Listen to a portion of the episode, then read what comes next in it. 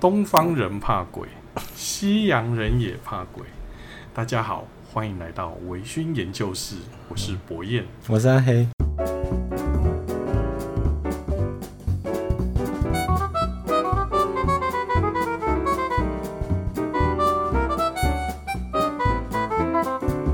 我如果下一集才讲那个鬼故事，搞不好在播的时候已经过民俗月，有可能哦。不过没关系啊，我们就来等到大家已经遗忘民俗月的恐惧之后，再把它唤醒，对不对？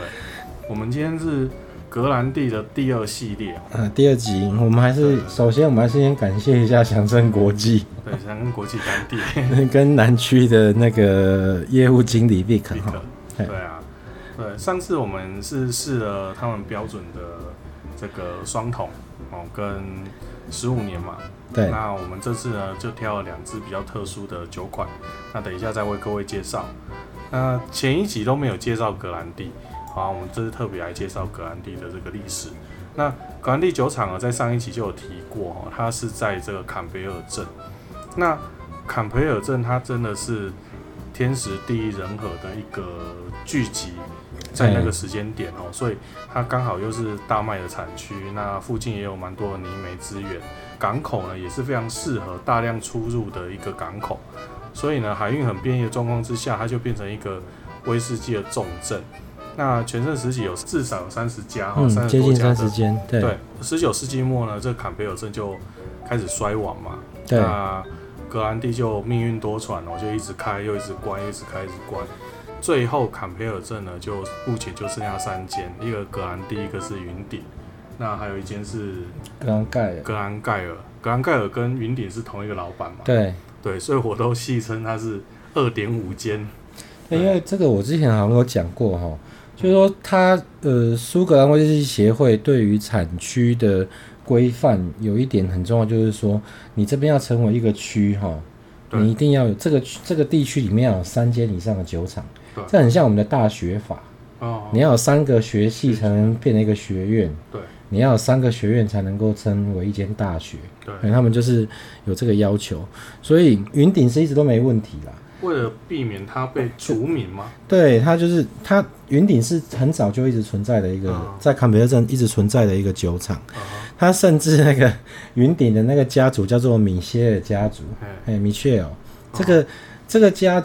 它是一个家族经营的酒厂哦，它不是集团，不是财团，它就是本身就是一个家族一直经营这个云顶这个酒厂。那这个酒厂的老板到现在都还没有换过老板。有啊，老板死掉就换他的小孩上来当老板。对，好像第五，好像第五第五代还是第六代了哦。他没有卖给别人，他也没有把股份给外人持有，嘿，他没有成立一个公司让人家去持有他的股份。我我对这个。比较印象深刻的云顶这个酒厂，因为我们可能后面不不见得会有机会喝到啦，嗯，因为它的东西后来现在大陆那边也很热门的炒作，嗯，所以不会趁这个时候顺便来讲一下它的故事，好，好，那讲完你再来补充格兰蒂的。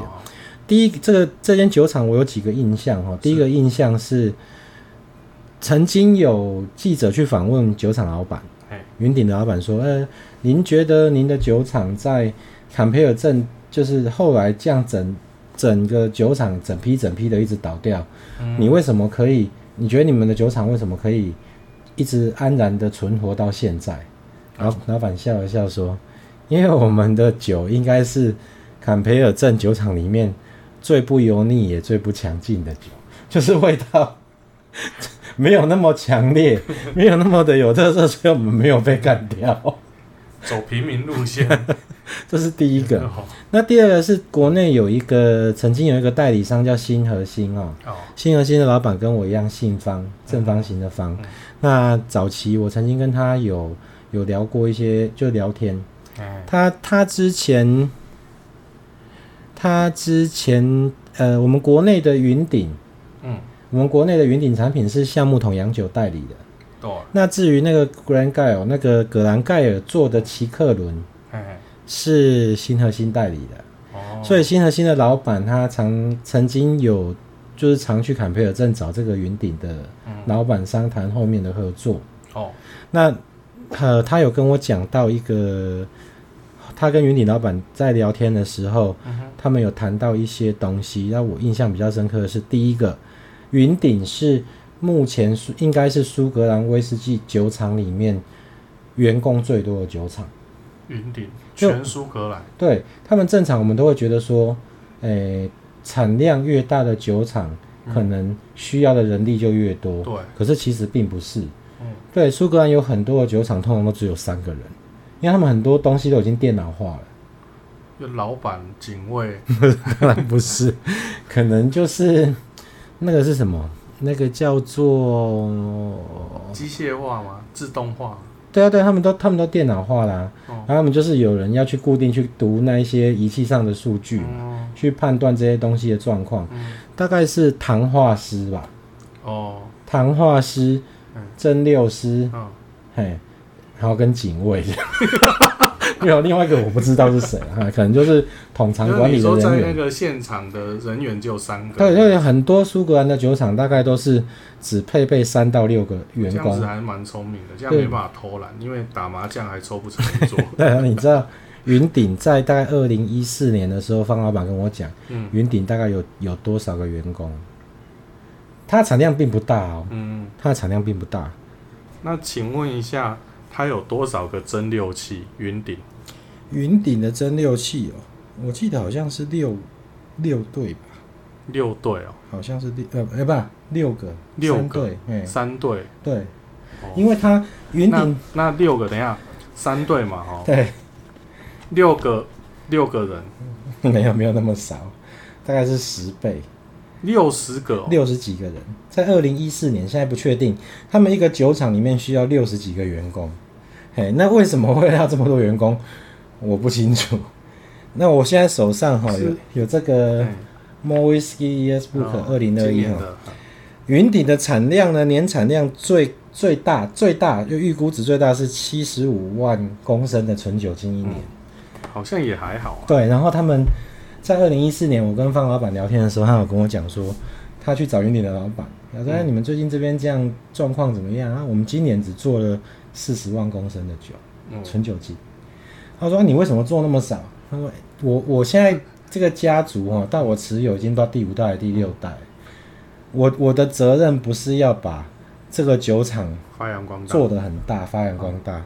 我的责任是我要照顾好，只要我底下的这一些酒厂的员工，每每一个员工代表一个家庭。我希望在我的领导之下。”这个酒厂可以养活每一个员工的家庭，我只想要这样就好，所以他他就不会特意的去做很多的酒，对，保持着量少质精的路线，价格高这样子。他后来价格真的还蛮高的，对啊，产量低啊，但是好好难去想象这样子的一个制酒理念。对，哦，原来是为了照顾员工。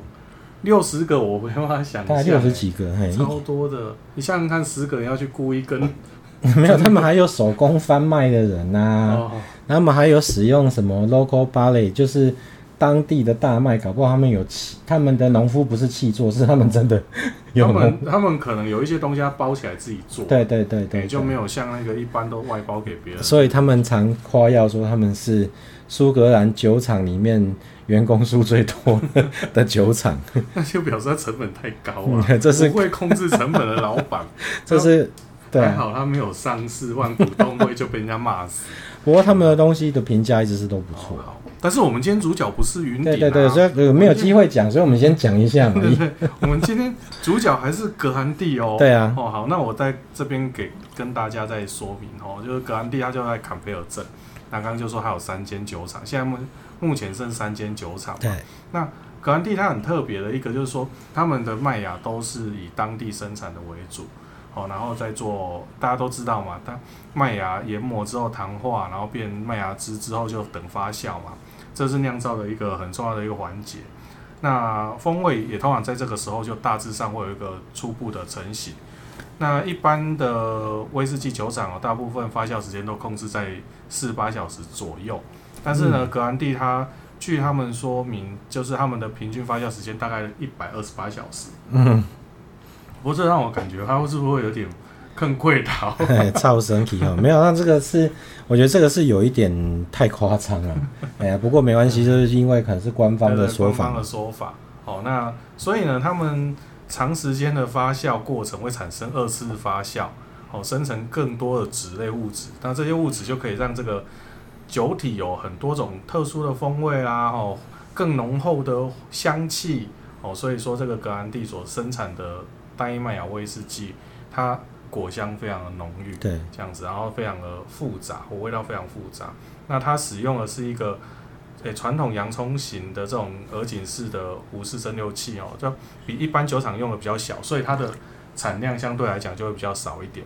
那产出的酒呢，哦会比较精细一些。哦，那蒸馏过程大概是十九到二十小时，非常非常缓慢。啊，据他们说，这样子让那个酒意更纯净一点。嗯，跟铜的对话更多嘛。对，然后接下来就是他们熟成的这个仓库呢，其实距离这个海湾就只有几百公尺远哦，所以每天吹拂着这个大西洋的海风，嗯，我、哦、这就这个就怪怪的，嗯，因为你应该是在建筑物里面，你不可能放。对啊，当然了，就是说熟成中会有融入这个海风的味道哈。那这个桶子它就破掉了嘛？好，没有开玩笑的啦。嗯，好，就是说它非常距离这个海边很近哦。很多酒厂它距离海边比较近一点的话，我都会有一种诶、欸、海风的味道的感觉。嗯，他们会觉得说真的，对，就是说你的环境会有一个特别的变音，对，来影响你的酒熟成。对，这这个是真真的啦，就是蛮多这种，嗯、尤其艾雷岛蛮多哦，在海边的哦。我们都可以尝到很丰富的海盐味道，哦，所以在这个品饮中呢，它也是给你提供一些特殊的这个鲜美的味道，哦，那这个是以上呢是一些关于这个格兰蒂的一些简单的介绍。嗯，好，这就是我补充的时间。好，你补充。补充的第一个是说呢，之前有科学研究，嗯，他们是说把酒桶放在海边，你喝起来会有咸味，嗯，这两件事情是不能画上等号的。对对对，不过不过我相信呢、啊，就是在那个环境之下，一定会有一些截然于不同内陆熟成的酒桶，会有一些不一样的感受。也许温度啦。对对对对，哎呀、啊，至于说就是海风把盐分带到桶子里面这件事情，应该是有经过考证，是不太成立的。逻辑上不通。对对。好，那再来就是说。呃，因为我跟博彦明年哈，我们是希望明年疫情减轻的时候，我们可以去日本玩。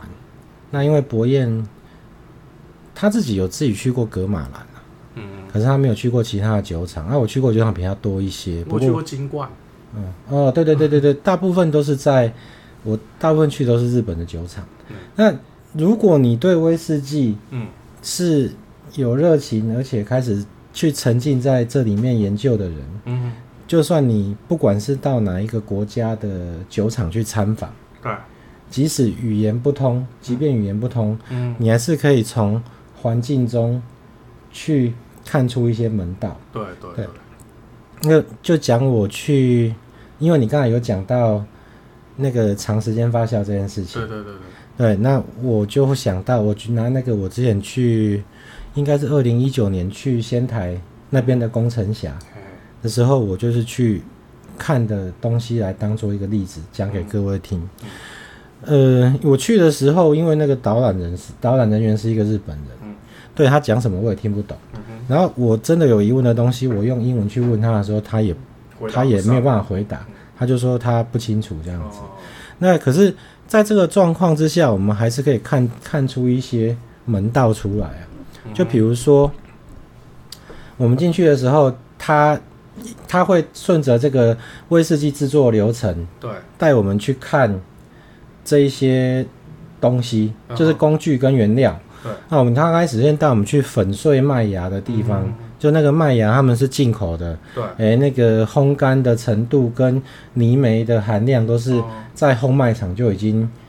定制好的，好对，对，那它定制好，就一袋一袋弄进来，弄进来，他就用磨麦机把它粉碎，然后就会会粉碎，会分成，哎、欸，你会磨得很很细的，像粉一样，麦、嗯、粉啊，麦粒啊，嗯、然后会加入麦的壳啊，嗯、啊，比例分别是多少之类，对，然后接下来就带你去糖化，糖化区，糖化区那边，哎、欸，这边就有趣喽。我去看的时候，它那边有两个糖化槽，就是把这些麦粉加到里面加热水，让它糖让它糖化，淀粉转化成糖。你就会看到日本这个酒厂里面，它有两个糖化槽，哦是不锈钢的，然后它上面就有标示，哦是 machine tang machine tang，哎，嗯，反正就是日文的发音，哎，英文用外来语的发音。然后它就会下面写一个五万 L，就是对，就是每一个糖化槽都是五万公升，两个等于是十万公升。那接下来糖化看完，你也看不到什么东西，你就往下走到发酵槽这边。那发酵槽哎也是不锈钢的。那那个那个带导览的人他就叭叭叭叭就讲他的，我也听不懂。然后我就在那边看，哎，我就算了一下，不锈钢的糖化那个发酵槽。发酵槽有二十四个，嗯，然后这二十四个跟当然每一个都没有糖化槽那么大，对，可是体积看起来也应该都是数千公升一个，嗯，那这时候我们再去往后走，看到蒸馏，工程侠蒸馏比较啰嗦，是因为它有一个是连续式蒸馏器。上面专门在做谷物威士忌的，嗯、那那个我们不讲，因为那个我们也没办法进去看，嗯、它是一栋建筑，然后你不不让你进去，嗯、我们只能去看这个铜制的壶式蒸馏器。对，它里面是有四对，嗯、就是有八个蒸馏器。嗯，然后你看哦，就是这样子去去换算嘛，有两个糖化糖化槽，嗯，每一个都是五万公升，嗯、这边就有十万公升。对，对，然后这边有二十四个不锈钢的发酵槽。嗯、对。然后蒸馏器只有八支，嗯、而且是四支初六嘛，嗯、初六完四支才再六嘛，嗯、所以等于说这四支蒸馏器要负责消化这二十四个发酵槽里面的发酵麦芽汁，嗯、那这二十四个发酵槽要去承载这两个糖化。五万公升的糖化槽，对，问题是这个这个发酵槽。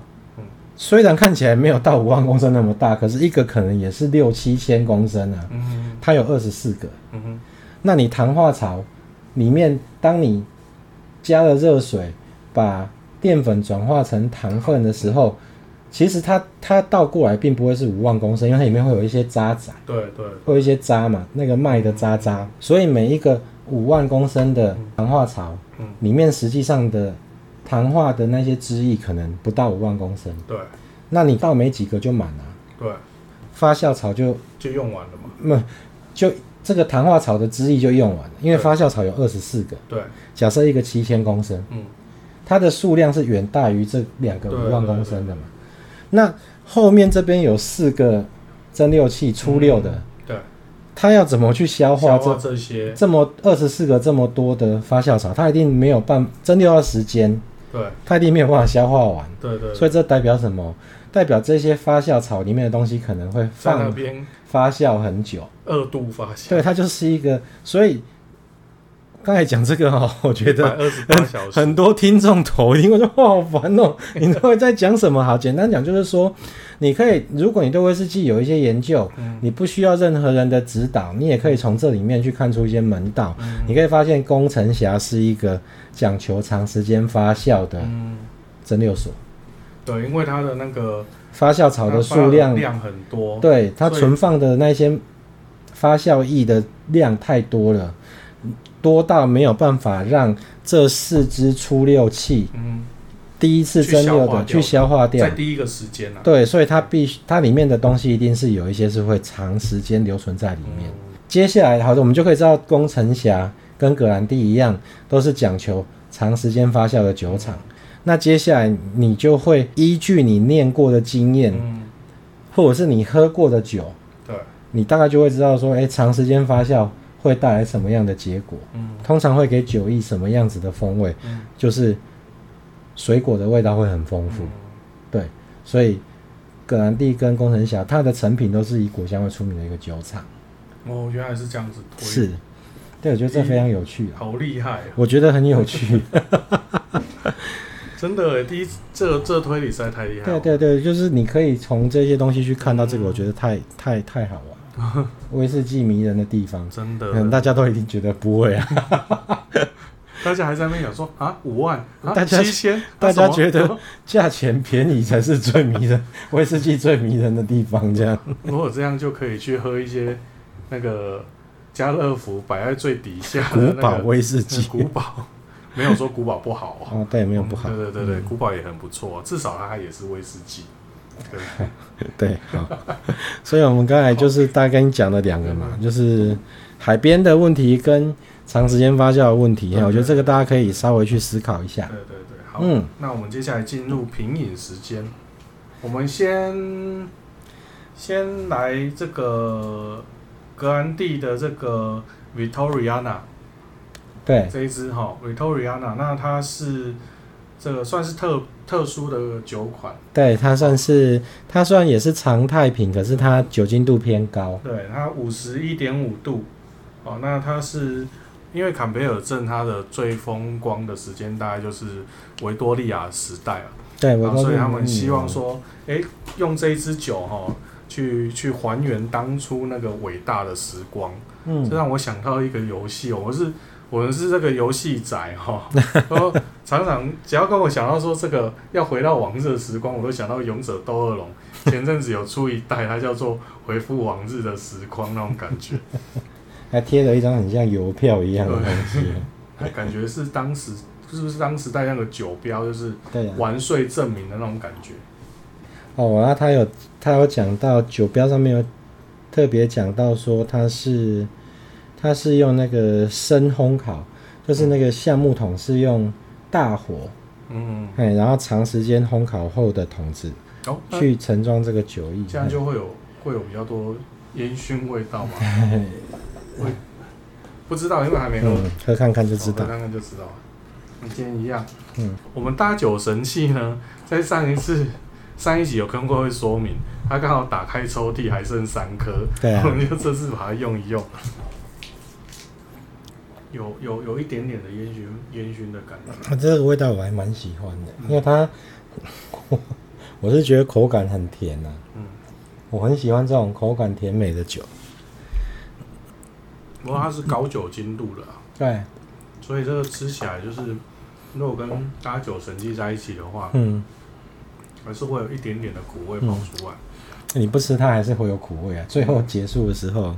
会有一个单宁的味道，嗯、就是木桶的那个桶味，从舌根这样子。嗯。不过这个酒前面喝起来哦，我觉得是还蛮柔和的，它那个力道是从中后段才开始并发出来。对、嗯。有感受到那个比较强的口感跟那个，嗯，有一点油腻的感觉吗？感觉很厚。不是那个酒很酒精度很高那种厚，嗯，就酒体比较厚实。嗯，感觉很厚实的感觉。中酒感觉比较难搭东西耶，大概也只有坚果类的可能，嗯，比较好一点。不过这个真的是喝不多，嗯，这种东西可能没有办法喝很多。对啊，所以说这个这个比较贵吗？其实也没有，因为你是喝不多，你可以喝很久。它是真的蛮比较贵一点，大概两。快要三千块哦。对啊，但是就是说它，它、嗯、有没有真的比较贵？事实上，你可以慢慢去品味它嘛。嗯，对啊。因为本来就是不是在喝量的。嗯。香气也很丰富。是不知道它它妇科的像不像？嗯。就如果因为我们不是生在那个那个时代的人，嗯、其实如果喝这样的酒，我是觉得还蛮有水准，就还不错。因为妇科最近都好多复刻，你等下可以帮我讲，我都讲到，你可以帮我逼掉，就所以从现在开始就要逼了。那个时候喝到可以喝到这种酒，真的蛮有水准，比比好很多。我我我觉得现在现在这个时代，任何一支酒拿到以前哦，大家都是琼浆玉液。嗯，因为。反正科技就是现在不断的进步，对啊，那么进步，所有的东西应该是要越来越好才是正常的。对，对，对，对，我我相信哦，以那个时代哦，甚至可能连酒精度多少都没办法太好控制。嗯，因为那时候也还没发，可能还没发明比较精准的测定的。嗯，不会知道这个，哎，你看这个 Victoriana 哈，对，这个酒瓶它是有颜色的。嗯。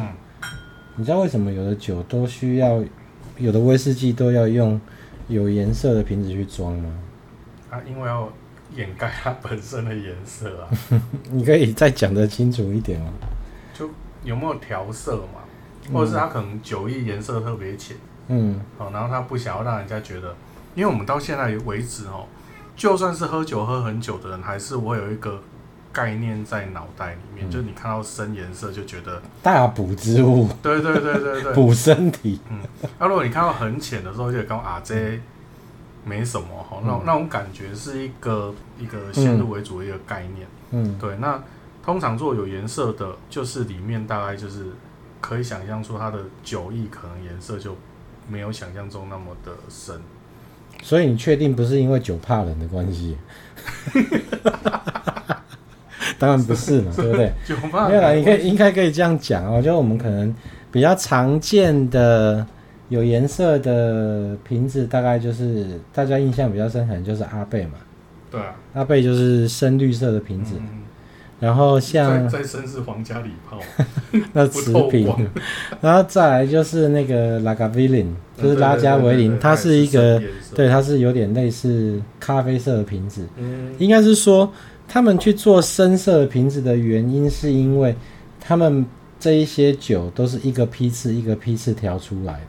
对，那他们希望这个批次的风味可以保持，不要说不变，要非常的接近。每一个批次风味要很加接近，可是问题是你每一次使用的桶子的状况可能不一样，数量也不一样，嗯、所以你可能你可以调出很接近的风味，所谓的风味就是香气跟口感，嗯，可是你不见得可以控制每一个批次的颜色。哦，那如果他不想要加入焦糖去把颜色调成一致的话，嗯、他就用一个颜色比较深的瓶子把它装起来。你就不会迷惑你的双眼，对，你就不会特别去在意说它到底什么颜色。哦，对，对。啊，你你喝完一瓶以后再去买一瓶再倒，你也不会记得上一瓶是色卡的哪一个色号，再拿来比对。对，他们就是避免大家会去做一些不正确的判断。不过很难讲啊，因为我们前两天就做了一样的事情。嗯，好，在在某一间，我们要提到在新市嘛？我们我们也是拿出了很多哦，对对对对对对，那个那个真的蛮糟糕。我觉得那个是，那完全是那个酒厂的调酒师，就是完全不行，你知道吗？嗯、你不可以这样子。就是说，当你 那个颜色真的 没有，它除了颜色以外，它连口感风味都完全不一样。那我是没事哎、欸，哎，就完全不一样。我们要讲一下这个故事，这很糟糕，就是我们要我们去识别化，嗯，哦，现在最喜欢讲，我们不要让人家知，我们不要说是什么，就是说我们呃拿了我拿了一支酒来，对，然后那个酒庄的老板呢，他就另外拿了比较早批次的。对，那个那个批次不会差很久，就是很接近的。对对对，就就今年跟去今年跟呃、欸、去年跟今年进口的，嗯，同年份的同品，就是同一个酒厂的同年份的酒，只是它是去年跟今年进口对差别。对，那有非常明显的颜色上的差异。对，然后我自己喝过，口感跟香气也很大的差别，就很莫名其妙。对，没有办法理解。然后后来你知道吗？后来第二批进那个颜色比较深的。嗯就很多的炒酒人，嗯，为了想要把这个酒炒高，嗯，就去买了一堆，然后说啊，这个是小紫钻，那这样人家 然后就开就开高价，没有，现在有很大概，据我所知有接近十种，嗯，单一麦芽这些炒酒人都叫它小紫钻，所以所以不会有人知道这个是什么酒，那我不会告诉大家这个酒厂的名字是。不好猜啊！我你问我，我也不会承认。对，那个我觉得真的很扯，就是说，你你在没有改变酒瓶的形状跟酒标的的的造型跟上面写的字样之前，哈，你应你你真的是要想办法做出近似的东西，这样是不 OK 的。会不会是他们调酒师得了这次 COVID nineteen 之后，那个嗅觉 都都不不一样？对，因为他。他们为了要推这个酒厂哦，这个台湾的代理商是还有发过新闻稿说哦，我们这个新聘请的这位总总调酒师超厉害，怎么样？得过多少奖，然后做过多少成功的作品，结果他做出来的东西就是同一个批，同一个十二年，结果做出做出截然不同。对，这我就我实在是不能接受。所以明年要进的时候，先问一下那个调酒师 换了没？疫疫苗打了没？好，它最后会跑出一个木木头的木质的味道。哎、嗯，我这边是有感觉出它这一支 Victoriana，它有一个木质的味道是在最后做收尾。嗯，好，嗯，那接下来下一支，嗯，好，下一支这个是下一支这个是单桶，对，比较特别的、嗯，对，比较特别的单桶。哦，它是特别给台湾装装给台湾的单桶。对。因为上面有写。其实我蛮，它就是 exclusive for Taiwan 嘛。嗯，对。我我很讨厌这种东西，你知道吗？我觉得你就是，好像就是小鼻子小眼睛，只着重在台湾这个小地方的。但是台湾是前。是啊，可是你如果这个东西哦，比如说它这一桶它装了几瓶？呃，两百四十六。如果你是全世界发行，是不是感觉上就更珍贵？因为你拿到的机会就变得小很多，有没有？那这是我个人的 的怪癖啦。哎呀、啊，就是说可能台湾如果它是全世界发行，可能台湾只能拿到三瓶。对啊，那你拿到你就哇，这太珍贵。那 Exclusive for 台湾可是你有两百四十六瓶，就跟每每一个酒庄对啊，你就去吩咐一下酒庄，哎，吕老板，你帮我处理一下这个，这样实在是不好。哦不过我我如果是否这个他这个范围，我觉得太尴尬。嗯，你如果说是否一个亚洲社团特别小，或者是否全球，我就觉得哎，这个相对的都是很珍贵的东西。嗯，因为你不是这个社团成员，你就拿不到。对，你拿到你就会好高兴这样。或是个人选团，嗯，这个人他非常有名，像。我不要举例，我不要再树敌了。你不要再立 flag。对对对，反正就是，喂，我是觉得要就是很小，要不就是很大。不要说 uni，不要说 universal，又不是漫威，就是你要就是 global，就是全球，哎，全球限量，或者是单一人、单一社团，嘿的限量，我觉得那个东西会比较有吸引力。嗯，就是，呃，一二零一七年装品哈。十年的，所以是二零零七年入桶。对对，二零零六年入桶。哦，OK。好，那那个呃，波本波本桶，嗯哼，波本桶，那桶号是四百八十九桶。哎，这支很特别哦，这是第一支。四八九哦哦，就是两百四十六支，两百四十六瓶的第一瓶，哎，的，第一瓶。酒精度是酒精度是五十二点三趴。嗯哼，这大概就可以喝出它最最最最。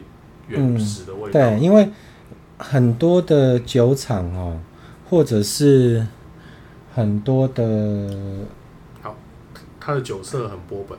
对，对，很多的酒厂，他们通常都会去做一个十年原酒这种东西。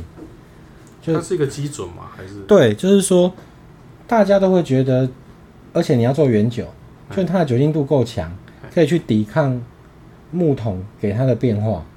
那十年这个时间，就是说木桶还不会造成吃桶太深，嗯，造成这个酒吃桶太深，它可以保持保有这个酒厂它蒸馏出来原酒的特色，味道。可是它又吸接受了一些木桶的特色，可是它又不会完全被木桶的特色压倒，所以他们很多酒厂都很喜欢做十年原酒，他就觉得这是一个一个基准，判断这个酒厂的酒特色的基准，嗯。你有没有觉得这个味道就比较尖锐一点？对，哎，我蛮喜欢这种很尖锐的东西。因为在上一集尖锐，这一集呃上上集尖锐，现在又要尖锐这样。我觉得哈，我很喜欢喝这种，它很芳香，嗯，就芳香的波本桶，然后它的口感就是闻起来就顺顺的。对，可是我我我很喜欢这种东西，就是它闻起来跟喝起来都很明快，嗯。很像一个很锐利的美工刀，把纸划开的那种感觉。嗯、它不会拖泥带水，也不会很慢、很缓慢的在那里变化，它就是很清楚。这一支非常的对，刚刚阿黑说的很正确，就是那个很轻快。嗯，它跟刚刚那个 Victoriana 完全是不同的两回事。对啊，对，一个酒厂能够做出这样子两个不一样的东西，也是蛮特别。所以单桶原酒还是有它存在的价值啊，嗯、只是不是每一桶单桶都可以适合挑出来装瓶。对对。所以他们如果翻车了，他们就不会拿来装，他们就调掉。嗯，我感觉这支也表姐连个散的比龙角散的味道。吗我觉得后面呢、啊，前面有一些那种干模样，嗯，香气是吧？嗯，然后我也蛮喜欢这种。你会发现哦，这个大概在四十八趴到五十三趴这个范围之内，是我比较喜欢的酒精浓度。哎、嗯，在太高的话。我就不是很不是很能接受，嘿。有最后有一个有点像薄荷的味道。你你觉得最后面有一个薄荷的味道？我们把两只，好，先预告一下，我们把两只高年份哦压在比较后面，一支十八年，一支二十五年。下一集，我们就留在下一集。跟我那个期待就是很想讲想很久的那个鬼故事。大家要等一个半月才听到那个鬼故事。对，那。这个葛兰蒂，因为他们后来是中资哈，中资进去，所以他们大量的发行一些比较年轻的单桶。那我给各位听众的建议是，如果你在市面上有看到葛兰蒂的单桶，可以先问看看酒庄的老板有没有开试饮瓶。单桶的差异性其实有时候很大。今天并不是你看到一个。十年的葛兰蒂单桶是波本桶，酒精度大概就是五十二、五十三，这两桶喝起来就会很类似，通常并不是这么一回事。嗯，对，他们可能之间会有很大的差异，就算颜色看起来相近，也是一样。对，这是应该是会。对，所以因为现在大部分的这种包桶哦，它 Exclusive for Taiwan 就是台湾专属桶，通常是店家在包比较多。哦。那如果一个店家他包了一个两百两百三四十瓶的桶子。他要贩卖，嗯，他同理论上他都会开一瓶，让对让客人来试喝，嗯，对。那所以如果您有有志于去购买格兰蒂的单桶原酒，因为它数量我知道是真的还蛮多的，所以这最近这一两年在市面上的数量还蛮多的，大家可以就是先考虑怎么去酒庄的方式，例如徒步。因为开车不喝酒，那去到那边呢？你看到喜欢的东西，先问老板有没有适宜，嗯、先喝看看，喝完再做决定。嗯、好，好，有一个，嗯、它它事实上没有什么尾韵的感觉，就很快就结束了感觉。这样也没什么不好，哦、符合现代素素食男女。对可是喝起来不讨厌呐。对，不不讨厌，对对，口感还不错。但你就会一直续啊，因为你想要维持那个味道。对对对，就像毒瘾犯了的。哎，你你那个时候去打完疫苗啊，你停了两个礼拜。嗯。你这两个礼拜期间，你有没有有没有曾几何时有那个冲动？我好想喝两口酒。哦，你会吗哈？有那种感觉。可是不会发抖流口水。因为因为你知道我现在是那个。就是我我有订那个一些商业杂志，嗯，它里面都会有酒的广告，嗯嗯，那打完疫苗之后全身发冷，哦，然 后无聊，要转移自己的转移自己的注意力，就开始去翻那些杂志，然后翻到酒了，都是酒，那翻到酒，有时候就就在那边觉得哦，好想喝，但是没有办法，我我大概半个月吧，嗯，应该撑了半个月没有喝了，对，我大概撑了一个月。对啊，就可是直接变成养肝日这样。对，因为本来就要养肝啊，刚好就在中间就去打疫苗这样，所以我们还是很高，希望希望明年的大概接近这个时候，我可以跟博彦好好去看酒厂，真的，然后再为各位做一些比较有趣的报道。但是那时候会停更啊。对对对，比如说我们会我们会去拍。酒厂那个接待可爱的妹妹仔的照片 放在资讯栏，这样。对啊，今天维讯研究室在这边，我就告一个段落。那在这边提醒你呢，订阅、按赞都是免费的，就不要吝惜您的，不要不要吝啬您的订阅。嗯，这个在最后呢，也提醒您，喝酒不开车，安全有保障。未满十八岁，请勿饮酒。那我们下次见喽拜拜。